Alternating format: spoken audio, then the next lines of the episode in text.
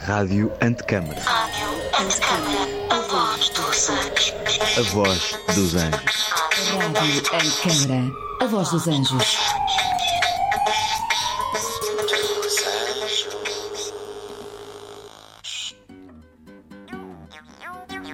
Neste episódio do podcast Antecâmara recebemos Janelas Entaipadas. Histórias sobre a paisagem com o arquiteto paisagista João Nunes Ferreira. Numa coleção de fotografias radiofónicas onde o som se substitui à imagem. Neste episódio temos três janelas entaipadas que dão para o mar, para o parque e para a rua. Ouça todos os episódios deste podcast em www.radioantecâmara.pt ou no Spotify e Apple Podcast.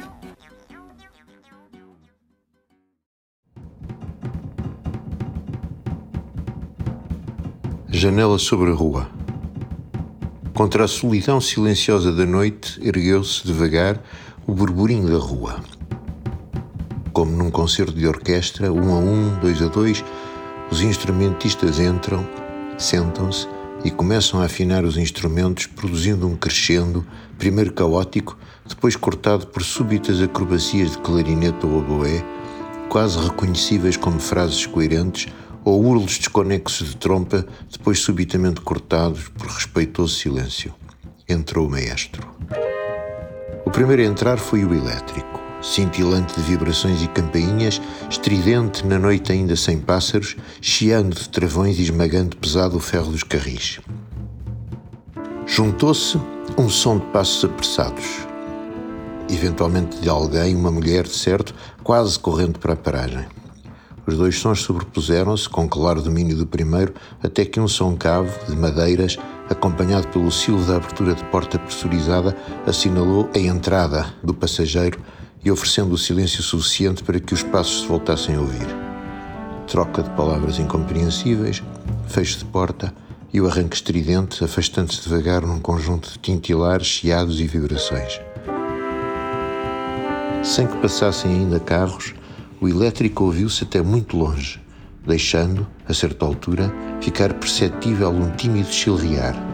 Os primeiros pássaros, eventualmente despertados por todo o exuberante conjunto de ruídos ou porque, de qualquer forma, se aproximava a aurora.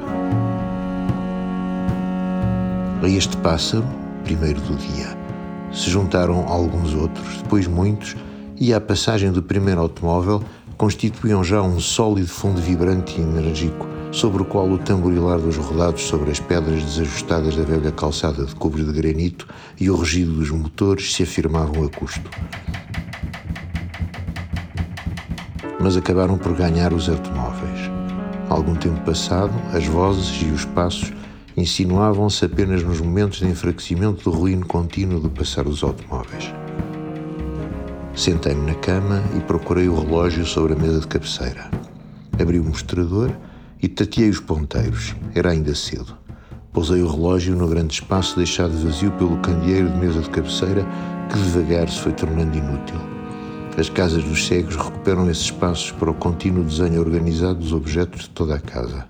Telefone, abre porta, botão de emergência, CDs, coluna de som, instrumentos. Tudo tem que estar num único e preciso lugar, sempre o mesmo, tudo rigorosamente arrumado, como se toda a casa fosse um gestor de veludo com a silhueta das diferentes coisas perfeitamente modelada e reconhecível num só gesto. A janela estremeceu com o passar de outro elétrico, mas de uma forma não habitual, exagerada. Um ruído de fundo, impreciso e pulsante, insinuava-se por baixo dos outros ruídos, todos que se tinham acumulado por camadas definidas no que representava agora a minha rua. Carros, vozes, passos, pássaros, elétricos, campainhas, ruídos de serras e berbequins, tilintar de bicicletas, capes de motos. Curioso, aproximei-me, deixando-me guiar pelo pé direito que tateava seguro uma linha de junta das tábuas de madeira do sobrado que me guiava nessa direção. Tinha traçado no quarto esses rumos, que me guiavam também pela casa toda. Tábuas do sobrado, todas diferentes e plenas de informação táctil, juntas dos mosaicos da cozinha e casa de banho, rugosidades, imprecisões do reboco das paredes, tudo isso me ajudava a mover com precisão e rapidez pela casa, acrescentando uma escala de rigor ao conhecimento automático dos espaços que se vai construindo apenas por vivermos neles, como se a relação cotidiana entre os nossos gestos e os espaços em que eles se inscrevem os fosse tornando uma coisa só, uma estrutura única, um mecanismo perfeito. Toquei na janela e senti a pulsação dos vidros nos caixilhos e o ar frio que entrava pelas frestas, dando um nome a esse som que não tinha ainda conseguido identificar. Tinha-se levantado vento e todas as árvores, certo ainda com folhas nesse fim de outono, vibravam em coro, num sussurro que variava de intensidade em ondas ritmadas, sobrepondo-se em certos momentos, mesmo aos impertinentes capos de moto. Pequenos choques contra os vidros fizeram-me perceber que começava a chover. Primeiro com uma cadência de impactos muito lenta, acelerando depois rapidamente e juntando-se aos ritmos do vento em ondas. Embaixo, na rua, os sons mudavam e o que era antes um batuque rápido de tons secos dos pneus dos automóveis nas pedras da calçada tornou-se um contínuo marejar de águas, arrastado e frio. Toda a rua era agora uma outra coisa, uma outra paisagem para mim que havia com os meus ouvidos atentos. Tateei de novo os ponteiros do relógio. Tinha passado pouco mais de uma hora e várias vezes, nesse exíguo intervalo de tempo, tinha mudado todo o panorama que os sons desenhavam por detrás dos meus olhos, substituindo com detalhe amplificado as imagens visíveis para sempre perdidas. O frio entranhou-se profundo e tive uma súbita vontade de duche quente e chá verde, finalmente uma cor que consigo perceber.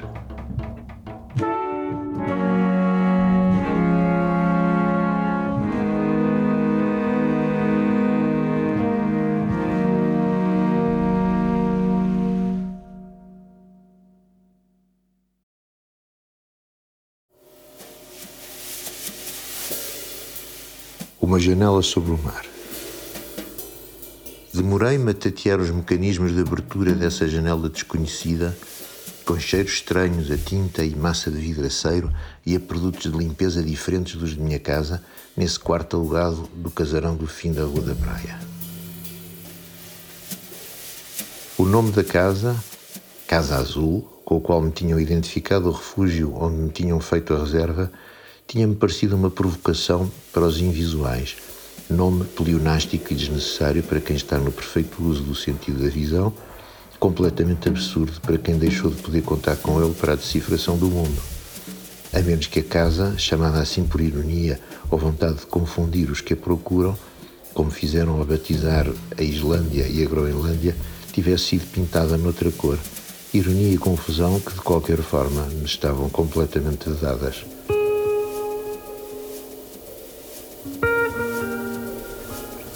Agora, com muitos cheiros novos tão presentes, começava a dar um sentido a esse nome, uma forma a esse sentido de cor de que me começava lentamente a esquecer, e a essa forma, ainda indistinta, acrescentava os perfumes que se insinuavam desde o lado lá dos vidros fechados e se misturavam com os cheiros novos desse quarto desconhecido. Tinha uma memória difusa daquela praia, daquele lugar onde não tinha regressado desde os meus tempos de criança uma memória onde cheiros se misturam com imagens desvanecidas e com vozes de pessoas já desaparecidas que pronunciam frases sem contexto, comentários sem propósito, palavras flutuam no tempo como pássaros mortos que voassem ainda, a par com sensações táteis avulsas, como o contacto de um vestido de verão da minha mãe, de seda, com flores grandes estampadas, como se fossem pintadas à aguarela, ou o toque frágil das mãos da minha avó, magras, enrugadas, deformadas pelas artroses. Tudo isso se misturava agora com o cheiro a tinta fresca dos caixilhos e com o cheiro pastoso, quase um sabor, da massa de vidraceiro.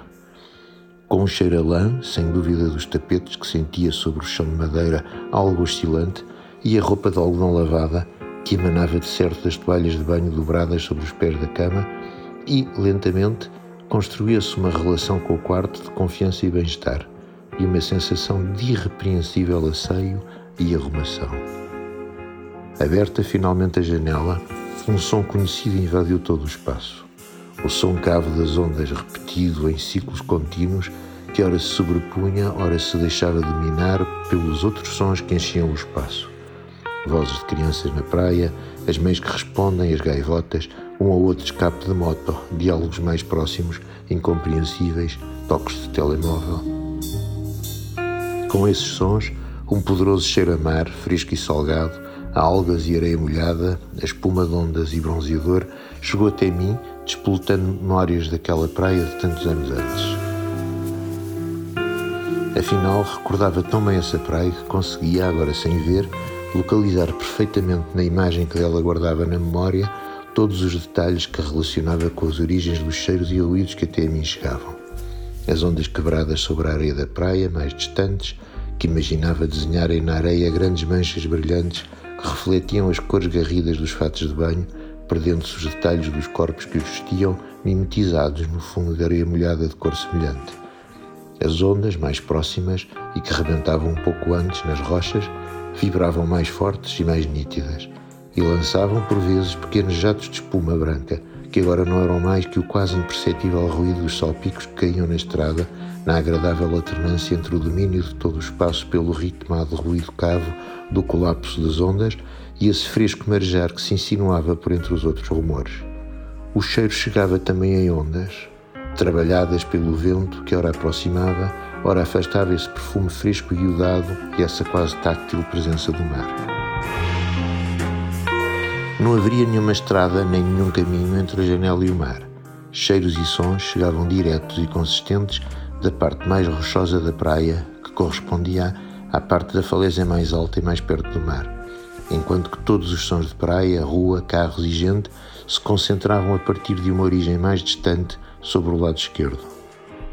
O som das ondas também é diferente quando elas enrolam na areia ou quando rebentam sobre as rochas, e agora, concentrado em distinguir todos os pequenos cambiantes de som, as diferenças pareciam enormes, fazendo com que, de repente, o espaço se descrevesse com enorme clareza entre as rochas que, mesmo à minha frente, vibravam num ruído seco sob o ímpeto das ondas e a praia, bastante mais à esquerda, com um ruído mais cavo em cada onda, comprimindo o ar no interior dos sucessivos tubos de uma forma que chegava até aos meus ouvidos quase como um choque físico, um latejar, mas seguido imediatamente do murmurar da água que se espraia.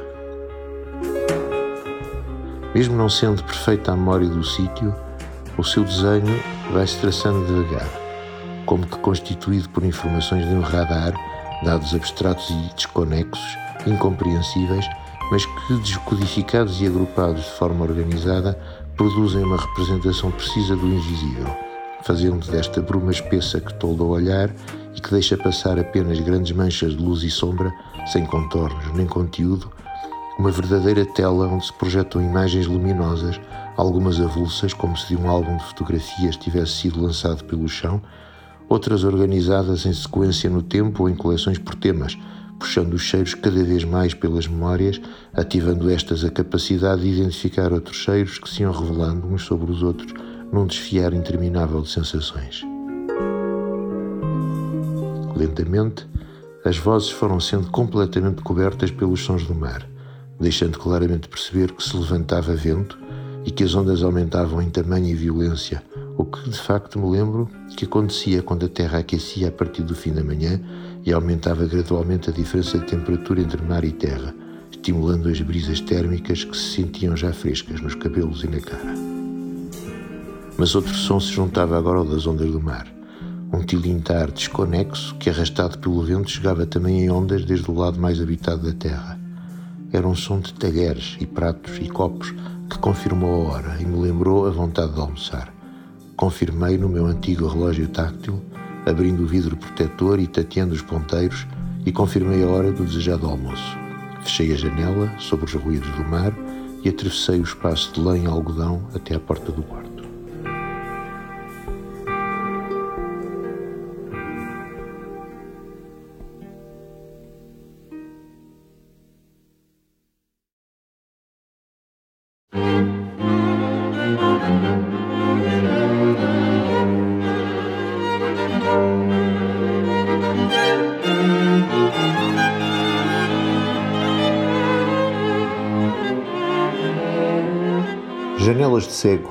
Uma janela sobre o parque. Aproximei-me devagar da janela, guiado mais pela sensação de calor que da sua direção emanava do que pela memória da sua posição ou pelo vago clarão que conseguia ainda fazer-se perceber pelas últimas fibras sobreviventes dos meus nervos ópticos que o glaucoma foi silenciosamente destruindo e que me permitia distinguir, com relativa evidência, um lado mais escuro e um lado mais claro da casa. As evidências possíveis de um cego, passa o jogo de palavras. Estamos em fevereiro e o dia está frio, mas o sol de certo brilha, porque os vidros estão menos frios do que os caixilhos da janela, pressentindo-se de uma forma quase matérica a grande quantidade de radiação que chega às vidraças de vidro simples. Abro a janela e confirmo. Morna a madeira macia, de tinta corroída por decénios de sol e chuva, que reveste a guarda metálica da estreita varanda a que me encosto, imóvel, dirigindo a fronte para o espaço à minha frente, como se de facto visse.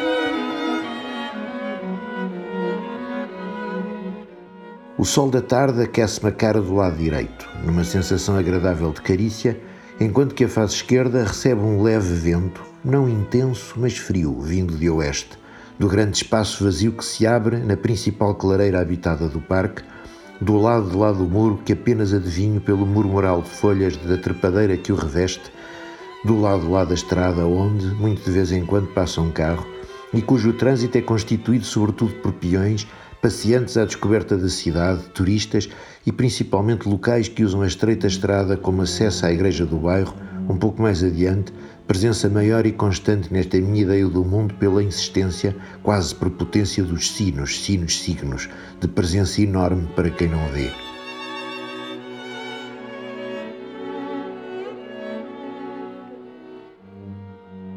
Lentamente deixo que a memória, os cheiros, os ruídos e a imaginação construam juntos as imagens possíveis, que se combinem num milagre de voltar a ver, de reaver, do lado de dentro dos olhos, desligados agora do exterior, as impressões complexas a que chamamos imagens, despoletadas pela estimulação dos nervos ópticos, sem dúvida, mas mesmo antes desse estímulo se perder, já compostas por muitos outros estímulos, que só agora consigo perceber, isolados da sua eloquência silenciosa e transformados em atores principais da representação do que se passa por fora de mim. Nos sonhos continuo a ver, nítidas e perfeitas, coloridas e lindas, todas as imagens que preenchem esse outro lado da realidade. Memórias obscurecidas por medos, fantasmas sombrios subitamente revelados, desejos nunca ditos e apresentados despoderadamente no technicolor pessoal de cada noite. Nos sonhos, os olhos não deixaram de ver. Assim como, dizem, os amputados recuperam os membros perdidos e refazem com destreza exemplar todos os gestos que, de dia, despertos e ativos, lhes estarão para sempre vedados.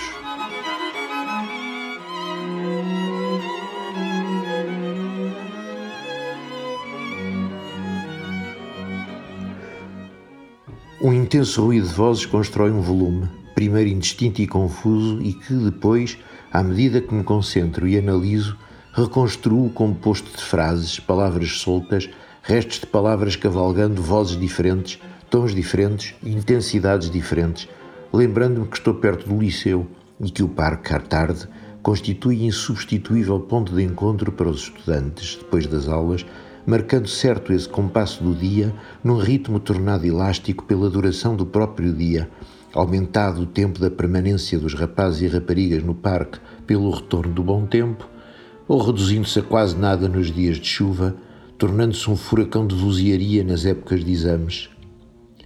Estarão em redor do banco, na Praça do Coreto, sob o grande castanheiro da Índia, agora sem folhas, e os ruídos que só agora percebo e identifico entre as vozes somadas dos rapazes, os ruídos compassados de madeira percutida, são os skates, claro Alguns andam de skate em redor do coreto, solicitando comentários, piadas que fazem todos rir e que quase que chegam até mim intactas, mas a que faltam as sílabas suficientes para não as entender.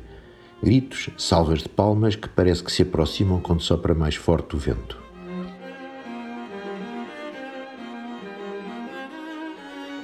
Por detrás, Outro ruído que flutua no ar, mesmo à minha frente, complementar ao barulho das vozes e que consigo agora, como um bisturi separa rigoroso duas camadas de pele, distinguir de todos os outros. São os pássaros que se juntam na grande palmeira mais ao fundo, de certo a única planta com folhas neste princípio de fevereiro.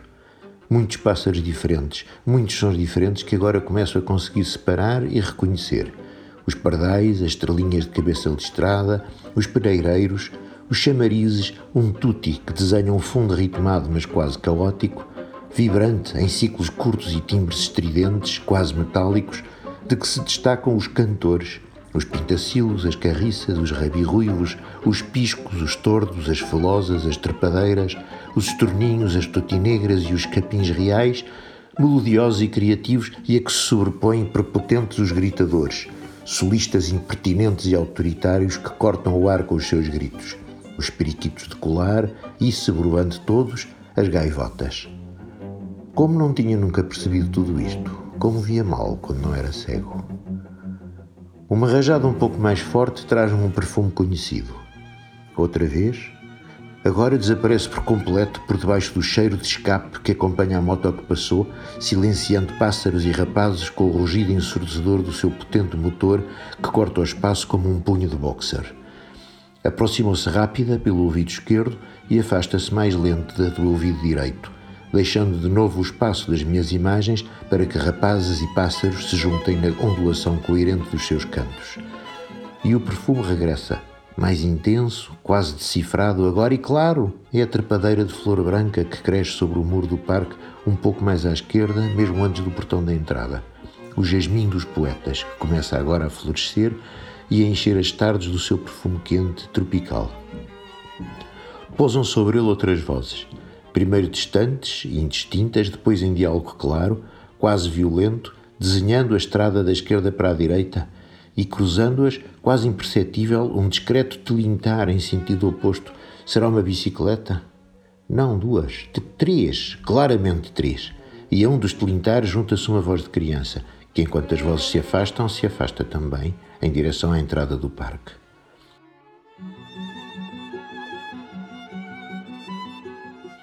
O ar arrefece e o vento parece mais forte e mais frio. O sol deve ter-se escondido por detrás do grupo de ciprestes ao fundo à direita, junto ao quiosque, mergulhando todo o parque numa sombra fria e entregando o espaço que embalou mornamente aos repentes desabridos do vento. Pouco a pouco, os jovens dispersam, alguns saindo pelo portão da minha rua e permitindo que eu reconheça as vozes que antes se misturavam em multidão e os skates já não marcam os compassos do tempo que as vozes povoavam como um contínuo. Vão para casa os rapazes, deixando livre o espaço da tarde para os pássaros. Triunfadores, redobram de intensidade e enchem a tarde de chilreados e cantos, dominando o espaço todo do parque a partir da sua palmeira esconderijo de inverno e fazendo vibrar numa ligeira ressonância os vidros das minhas janelas. Sinto pesados os passos dos que passam para correr ou fazer ginástica no parque e imagino as cores vivas das suas roupas a pontuarem o grande verde relevado, percebendo que me começo a esquecer da memória das cores. No inverno, quando as árvores estavam sem folhas e quando os ventos as faziam arquear nas rajadas maiores, via-se uma fresta de rio, cinzento e distante, por detrás do casario perdido numa mancha de cor indistinta. Hoje, tudo é uma mancha de cor indistinta e tento adivinhar o rio ao fundo dos cheiros que me chegam e no grasnar de gaisvotas que todos os dias sobrevoam a cidade. Aprendi a desenhar o mundo entre o silêncio e o ruído, e estou a aprender a colori-lo com os cheiros, com o tato, e os menores rumores que antes me pareciam um murmúrio informe e quase imperceptível são agora as cintilações brilhantes das imagens possíveis, das imagens deste parque. Será realmente assim? Será ainda assim? Será que as imagens que aprendi a construir entre a memória e as sensações possíveis me transportam por uma realidade nova, diferente, cada vez só minha? Ou foi sempre assim?